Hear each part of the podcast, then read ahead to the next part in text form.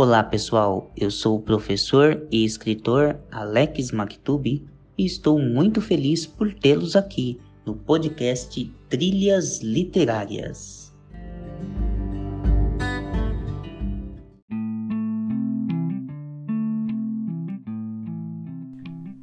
Aqui quem fala é o Edson, bibliotecário, e estou muito feliz que você esteja ouvindo o podcast Trilhas Literárias.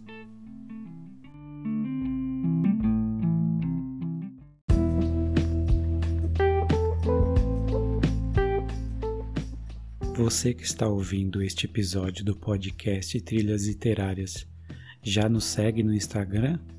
Se não, arroba Triliterárias. E nós temos uma novidade. Em breve teremos o nosso canal no YouTube. Aguardem.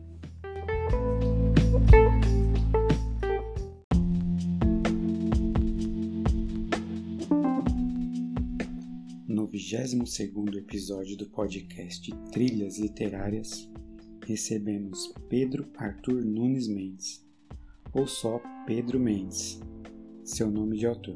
Começou com seu anseio pela escrita aos 14 anos. Escrevia pequenos versos escondidos porque tinha vergonha de mostrá-los a público. Já nessa época começou a construir sua primeira narrativa, que até então tinha o nome de Lutar para Libertar. Ao passar dos anos, a ideia foi crescendo e amadurecendo, tornando-se um projeto grandioso ao autor. Antes da publicação do seu livro distópico, em 2020 lançou a primeira obra de poesia, A Croase, Desalentos de um pseudo-jovem poeta, como forma de externar sua grande vontade de escrever e publicar um livro. Foi algo familiar e pouco conhecido, mesmo sendo comercializado pelo Clube dos Autores. Pouco antes de completar um ano de lançamento de Acrose, Pedro Mendes começou a projetar todas as suas atenções ao antigo sonho de publicação, atualmente chamado de O Homem que Perdeu a Alma, primeiro livro da trilogia Lutar para Libertar. O livro foi lançado em pré-venda no dia 20 de 7 desse ano em formato físico, com o autor e posteriormente na Wiclap e pela plataforma da Amazon junto do Kindle Unlimited. O autor tem planos para, em breve, dependendo do desempenho independente de o homem que perdeu a alma, continuar escrevendo os próximos dois livros da trilogia.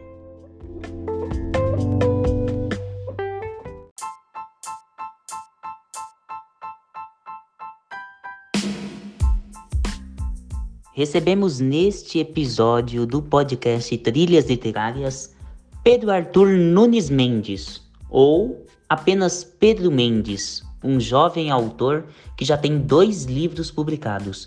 Pedro, seja bem-vindo. É uma alegria muito grande poder ter um jovem autor participando do nosso episódio do podcast Trilhas Literárias. Muito obrigado por aceitar o convite.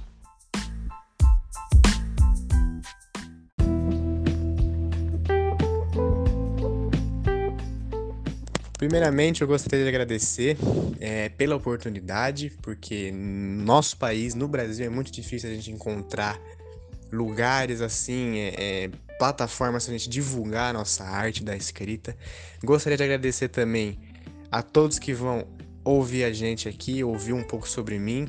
Espero que todos gostem da minha história e gostem da minha proposta no meu livro.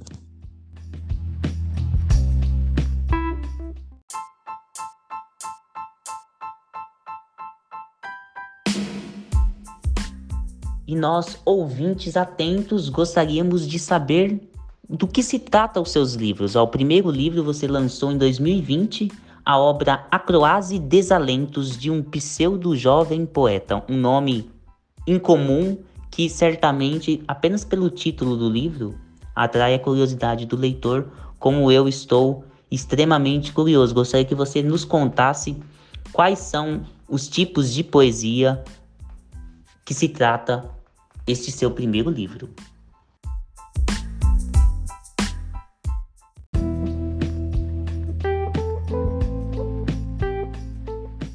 Bom, o Acrose, ele é o meu primeiro livro de poesia. Eu comecei com poesia aos meus 13, 14 anos, lá na escola ainda. E ele foi meu primeiro livro, entre aspas, porque foi um livro mais familiar. Eu não, eu não tinha o desejo de comercializar ele, mesmo ele estando disponível no Clube de Autores, na Wiclap. Eu não tive o desejo, a continuidade desse desejo de lançar para todo mundo, para mais pessoas ficarem sabendo. Foi algo mais familiar, porque eu tinha realmente essa vontade de. É, de ter um livro, eu sempre tive essa vontade, desde o momento que eu comecei a escrever, com os meus 13, 14 anos, a minha vontade de ter um livro de poesia, ela sempre foi muito grande. Então, ano passado, na pandemia, em agosto, eu decidi lançar, eu descobri essas plataformas, o Clube de Autores, a Amazon, eu descobri essas plataformas e eu, eu pensei, bom, vou publicar meu livro, um, um, livro simples, um livro sem muita audácia, um design simples. Eu não, não sabia mexer com design ainda, mexer com marketing. Hoje eu já sei um pouco mais disso, hoje eu faço publicidade e eu tenho um pouco mais de noção sobre como mexer com essas coisas. É um livro muito simples, são poesias muito simples, é, poesias familiares, poesias pessoais, assim, de, de, de histórias de adolescente, sabe? É, essa a fase da adolescência é basicamente um livro sobre isso. Tem livro, tem poesias para pessoas queridas, para meus pais, para meus avós, para meu melhor amigo, por exemplo. E é, é, um livro basicamente bem familiar, mas mesmo assim ainda é meu primeiro livro e ainda é muito importante para mim.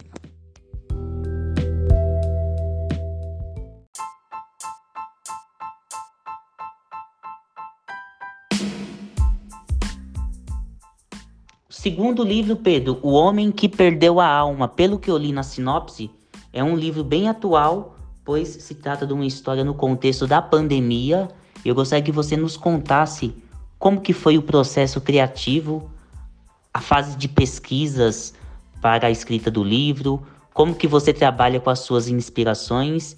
E eu já estou muito curioso e ansioso para o meu exemplar chegar aqui. Então, O Homem que Perdeu a Alma se trata do quê? Gostaria que você comentasse pra gente.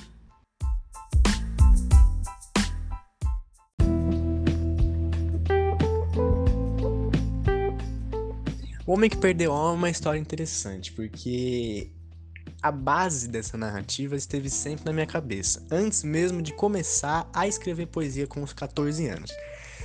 Eu sou muito fã da série de televisão The Walking Dead, dos quadrinhos, de zumbi, e a minha história não exatamente se passa na nossa pandemia. Né? Ela foi escrita alguns anos antes disso, antes da pandemia estourar, a pandemia acontecer.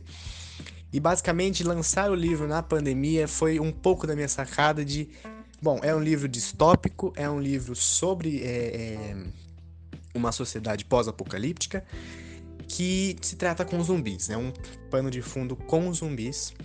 E eu tive muita inspiração em The Walking Dead em George Romero com A Noite dos Mortos Vivos, jogos também, o Left 4 Dead, The Last of Us, esses jogos mais atuais da década de 2010, 2000 e, de 2000 e 2010, eu tive muita essa influência dos zumbis.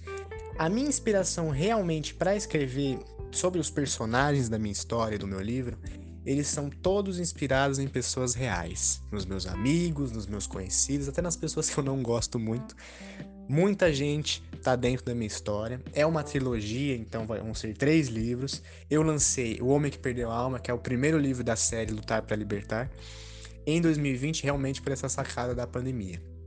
Eu achei que foi um momento muito oportuno de poder lançar esse tipo de história. E sendo bem sincero, O Homem que Perdeu a Alma, ele é o meu maior, o meu maior projeto desde sempre, desde que eu comecei essa carreira de escritor, ele é o meu maior projeto. Sem dúvidas. Em questão de narrativa, em questão de aperfeiçoamento da minha escrita, em questão de é, da minha recém-habilidade com design. Eu, eu fiz a minha capa, eu fiz a minha contracapa, fiz as artes de dentro do livro, fiz tudo. Não, não, infelizmente, como eu sempre digo para muitas pessoas que me perguntam sobre, no Brasil, ser escritor, para muitos, é coisa de desocupado. Não é coisa de desocupado. A gente tem que trabalhar. Além de aperfeiçoar nossa escrita, aperfeiçoar nosso português, nossa linguagem básica, a gente tem que mexer com marketing, nós mexemos com design, nós mexemos com público, com vendas, com digital, com físico. É um trabalho imenso lançar um livro no Brasil. Infelizmente, porque as, as editoras no Brasil, elas muitas delas só se importam com livros é, americanos, livros gringos, o brasileiro mesmo, porque o brasileiro tem muitas histórias boas, o brasileiro é muito criativo, isso eu sei bem. A gente tem muitos exemplos. Antigamente, muitos autores consagrados de antigamente e hoje em dia. A gente pode ver muita gente boa fazendo ótimos livros, escrevendo ótimas histórias. Infelizmente, no Brasil, isso não é muito bem é, é, aceito nem levado a sério. Mas com certeza, O Homem que Perdeu a Alma, a minha trilogia, ela é a mais importante da minha carreira como autor. É o meu xodó, entre aspas, é, é o meu bebê. Eu, eu amo o meu livro porque é uma criação gigantesca em questão da própria história, da própria escrita, junto com o marketing que eu tive que construir, que tive que aprender, junto com o design, o gráfico, eu tive que também aprender. Aprendi na raça, não tive ninguém para me ensinar, só a pesquisa no Google, as pesquisas que eu fiz, nada mais. Então eu posso dizer que o, prime o primeiro livro de poesia, o Acrose, ele é importante, muito. Só que o Homem que Perdeu a Alma não tem nenhum tipo de comparação. Ele é um. Uma, ele não, não tem comparação. Ele é o mais importante para mim, da minha carreira e da minha vida.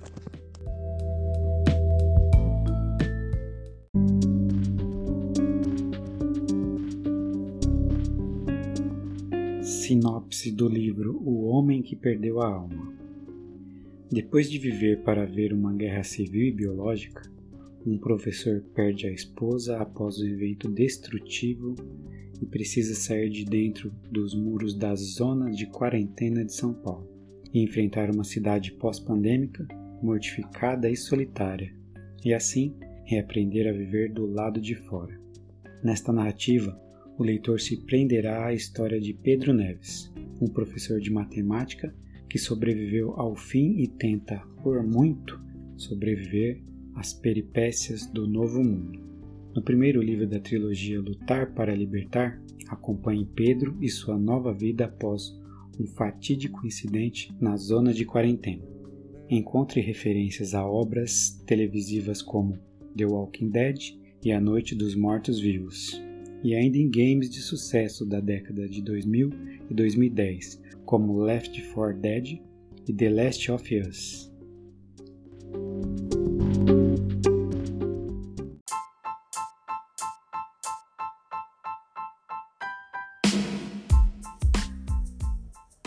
Na sua biografia, o Edson Gomes, outro mediador do podcast, leu pra gente que você começou com a escrita aos 14 anos e você ainda tinha receio. Gostaria que você comentasse atualmente, Pedro, como que você enxerga as pessoas pelas quais você convive, certamente você conhece outros escritores, o que, que você acha que é o causador dessa vergonha em mostrar para as demais pessoas os próprios escritos? Por que, que você acha que acontece isso e como que você aprendeu a lidar? Porque se hoje você tem dois livros publicados, obviamente essa vergonha se esvaneceu. Comenta pra gente.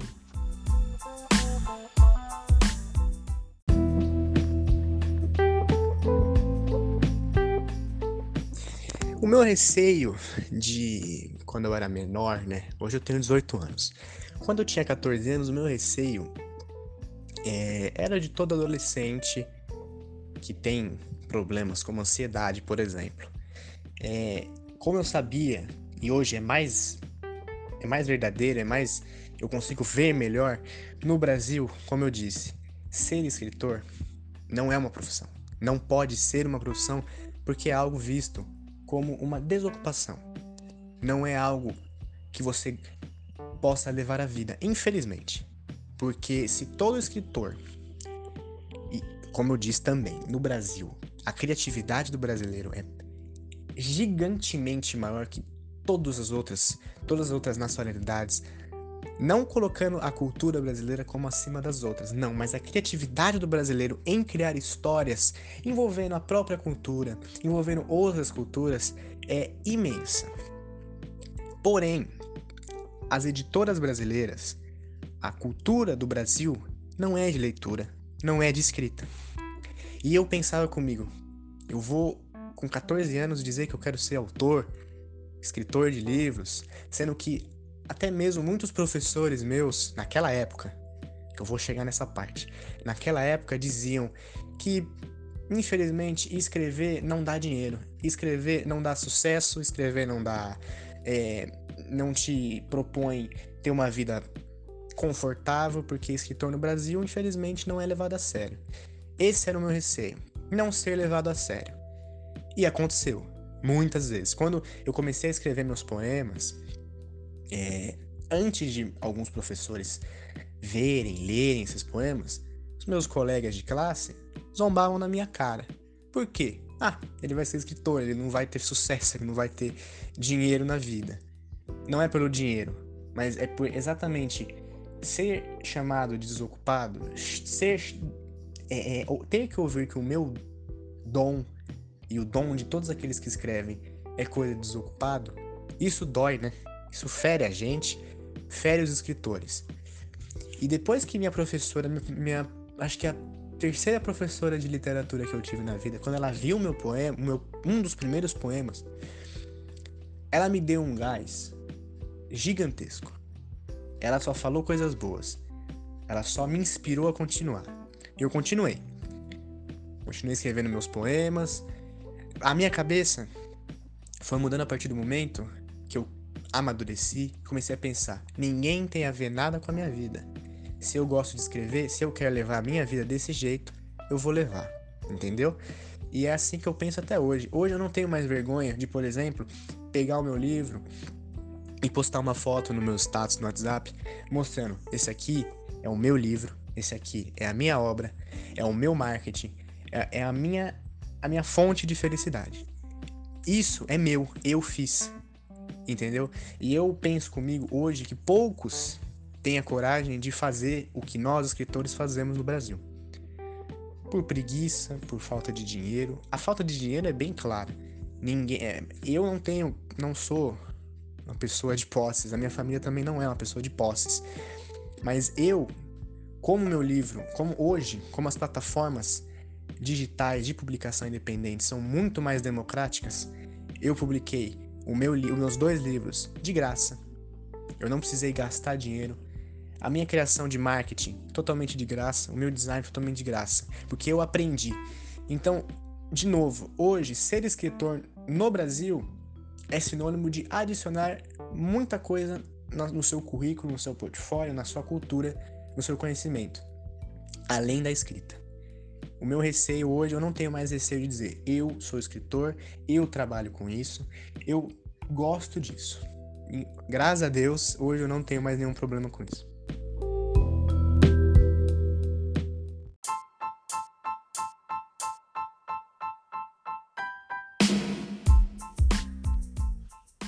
Certo, muito interessante, muito obrigado, Pedro. Agora mais uma perguntinha, gostaria que você nos contasse, ó, quais são os tipos de livros, quais são os tipos de histórias, de gênero que você mais gosta de ler. O pessoal fala, né? Todo escritor é sobretudo um bom leitor. Sou testemunha viva disso, né?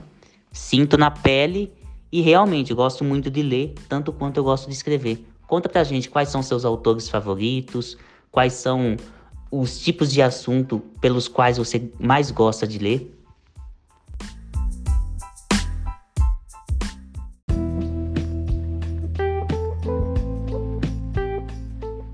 Quando eu era mais novo, é, lá nos meus 13, 14 anos, quando eu comecei a escrever, eu não era um leitor ávido. Não que eu seja hoje um leitor ávido. Não, não, não sou. Não vou mentir, não sou. Não, não tem por que mentir. Eu um, eu leio, eu gosto de ler. Eu acho que quem cria universos tá além de muita coisa, tá além de muitas, muitos paradigmas, muitas barreiras. Porém, eu, não, eu não, nunca fui um leitor voraz. Eu gosto muito do Stephen King. Li Carrie, li é, o, o, livro, o livro de contos dele, é, Escuridão Total Sem Estrelas. É, todos os filmes de adaptações dos livros deles eu vejo. É, eu Pro meu livro, O Homem que Perdeu a Alma, eu tive muita inspiração no Graciliano Ramos, é, com o livro dele Vidas Secas e Angústia. São dois livros bem característicos, brasileiros. O primeiro, Vidas Secas, nordestino, sertão, seca, ele fala muito sobre isso. E não é nem pela não é nem pela história, pela narrativa, o jeito dele escrever me é apaixonante para mim, porque eu me inspirei muito nele na performance de escrita. A minha escrita é muito parecida, uma escrita seca, uma escrita pontuada, muito pontuada. Tem muita gente que lê meu livro e até reclama disso, mas exatamente por essa inspiração em Graciliano Ramos que a minha escrita é desse jeito. É, Angústia, também do Graciliano, é um livro muito psicológico. E o meu livro também é muito psicológico. Ele, além de ser uma narrativa em terceira pessoa, com um narrador, ele é um livro psicológico. Eu até na parte de influência e ideias que eu tenho na primeira parte do livro, eu digo, eu digo, eu deixo bem claro, eu li livros sobre depressão, li livros sobre psicologia e li livros é, é, sobre ansiedade. Eu li esses três tipos de livro, três tipos de doenças psicológicas, para escrever sobre o meu personagem, o Pedro Neves, que tem, que no livro eu não vou falar, mas no livro ele tem, ele carrega consigo algum desses aspectos psicológicos. E eu deixo muito bem, eu deixo bem claro no meu livro que eu estudei para escrever. E junto desses livros de psicologia, ansiedade e depressão, eu li muito Graciliano Ramos. Eu reli muitas vezes Angústia e Vidas Secas, que são os dois maiores livros deles para mim. Eu li muito esses dois livros. Como outros autores em poesia, para poesia, Clarice Lispector, Cecília Meirelles e Carlos Drummond de Andrade. Esse último foi muito por influência da minha professora de literatura também. É, a poesia desses três, para mim. Ah, e, e, e, e, juntando um outro poeta que agora eu esqueci o nome. Eu não tenho na minha cabeça agora, mas ele é muito irônico também, eu vou lembrar o nome dele. Clarice Lispector, Cecília Meirelles e Carlos Monte Andrade tem uma poesia romântica e, e irônica e psicológica também, depressiva muitas das vezes por parte da Clarice Lispector, mas muito real. E eu amo coisas realísticas. Eu tive muita influência também para escrever o meu livro sobre como ser o mais verossímil possível na natureza do ser humano. E a Clarice Lispector, nesse sentido, me ajudou muito. Eu já li alguns livros dela e essa frieza realística, psicológica da Clarice me pega muito porque eu adoro essa parte de psicologia humana. É... O Carlos Munandade é uma poesia romântica também, que eu me inspirei muito. Eu tenho um tipo de poema que eu escrevo que se chama é, Poema Doce, que é um poema pequeno, poucos versos, mas é, são poemas de amor. Eu gosto muito de, desse tipo de coisa. A Cecília Meirelles eu tive um pouco de influência, mas eu, li, eu nunca li muito dela. Eu não, eu não, não vou dizer muito sobre ela porque eu não tenho muito embasamento teórico para falar sobre. Mas a Clarice e o Carlos Mão de Andrade são os melhores para mim. Junto com, óbvio, o Graciliano Ramos, que eu tive muita influência para escrever O Homem que Perdeu a Alma.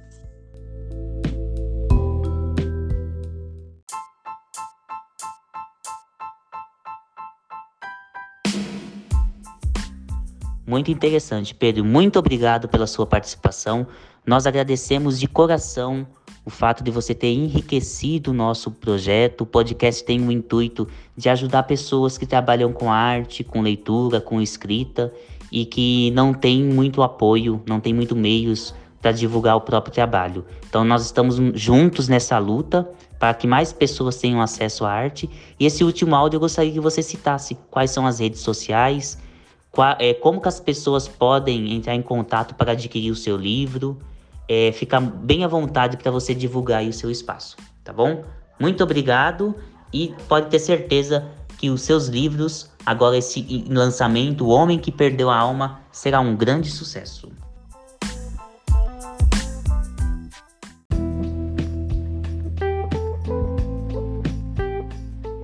Eu quero agradecer a oportunidade novamente por estar tendo cedido esse espaço para mim falar um pouco sobre mim, sobre as minhas experiências, as minhas inspirações, as minhas obras. É, eu tenho o meu Instagram pessoal, que é arroba underline P, underline, underline, Mendes, underline. Tenho o meu, o do meu livro também, o oficial do Homem que Perdeu a Alma, arroba HPA, underline o livro. É, eu tenho um Instagram de poesia também, mas que tá bem é, é, defasado de conteúdo. Faz muito tempo que eu não posto nada lá. Eu, eu as minhas atenções hoje são pro meu livro de narrativa. É, mas fica a dica se alguém quiser acompanhar. Arroba Engenheiro das Palavras. É, o meu livro ele pode ser adquirido na Amazon. Ele está em formato e-book pela própria Amazon com um preço certo e pelo Kindle Unlimited que eu acho, eu acho, eu acredito que seja de graça, faz algum tempo que eu não vejo. É, ele também está disponível em formato físico na Wiclap, só em formato físico, é um pouquinho mais caro, mas infelizmente a gente não pode, eu não posso mexer com esse tipo de coisa, é a própria plataforma que tira os meus royalties e cria um preço próprio. É, eu comecei com o lançamento do livro com uma pré-venda é, minha, em que eu enviava o livro com autógrafo e com marca-página. Eu decidi parar com essa com essa com esse tipo de coisa, porque eu percebi que infelizmente não vale a, não, não vale a não vale a pena. É, como o meu livro ele é iniciante, ele é independente, é muito mais difícil você conseguir vender um livro dessa maneira no meu, no meu caso hoje. Mas mesmo assim eu consegui vender 25 unidades físicas junto de marca-página e junto de, de um autógrafo. Um autógrafo meu. Consegui vender. Mas por enquanto essa, essa pré-venda tá, ela tá acessada. Porém, se quem estiver vem, é, ouvindo o podcast, ouvindo a gente, quiser por algum, por algum motivo um, um exemplar físico com marca-páginas e com um autógrafo, vocês podem pedir pelo meu direct é, do Instagram do livro, o arroba HPA underline o livro. E também na bio do Instagram do livro tem lá é, alguns links, né? O link da Amazon, o link da Wiclap, um link de um site que eu criei falando um pouquinho sobre a criação, o processo de criação da história. E tem também lá é, compre um exemplar físico na pré-venda eu não estou dando muita atenção, mais atenção a essa pré-venda. Só se alguém quiser, que esteja ouvindo, quiser mandar, é, acessar esse link e responder o formulário de compra, por favor, quanto mais gente melhor, quanto mais gente para ler, para divulgar, para compartilhar o meu livro, melhor. E se vier um número considerável de pessoas que queiram esse livro, que queiram esse livro físico, com todos esses brindes, sem problema nenhum, eu continuo com a pré-venda sem problema nenhum. Vai ser um prazer poder compartilhar esse, essa, esse meu projeto com vocês. E é isso, eu gostaria novamente de agradecer a oportunidade. Muito obrigado ao Trilhas, ao Trilhas Literárias por ceder esse espaço. E eu concordo com você. Infelizmente, é muito difícil arranjar espaço para o escritor falar, divulgar sua obra. Infelizmente, só escritores grandes têm esse, essa possibilidade, essa chance, essa oportunidade. Mas é muito legal ver que, além de vocês, eu já vi muitas outras, muitos outros projetos muito bons de podcast. O do próprio Vinícius Belchior, que eu queria deixar a menção a ele aqui. É, ele tem o podcast dele. Eu já ouvi alguns episódios, ele fala muito sobre a Clarice Lispector. Não é um podcast sobre escritores independentes, mas mesmo assim, é um podcast maravilhoso. Acompanhe. Acompanhe também, continue acompanhando Trilhas Literárias. Maravilhoso. Eu queria fazer menção a outra pessoa, ao, ao meu primeiro parceiro da página, da página do, do livro, que é o, o Júnior Lima. Ele tem um livro também, é, Crônicas da Segunda Guerra Mundial. Ajudei ele com a criação de capas, de, de banners de personagem, de capas para ele faço também esse tipo de trabalho. Eu trabalho com capas é, para e-book impressos. Eu tenho meu, também o meu, o meu Instagram sobre isso, é o Peter Design, se alguém quiser pesquisar. Já fiz algumas capas lá, mostro sobre a minha, a capa do meu livro, dos meus dois livros. É, para quem quiser acompanhar esse meu trabalho também, eu também faço capas para e-book. Então, queria deixar essa menção ao Junior Lima. Acompanhe o livro dele, ele foi o, o, o primeiro parceiro da minha página, parceiro do meu projeto. Vale muito a pena. O livro dele vale muito a pena. E o livro do Vinícius Belchior também vale muito a pena. Maravilhoso. Inspiração Clarice Lispector pura. Acompanhe. Muito obrigado novamente. Muito sucesso ao podcast e até mais.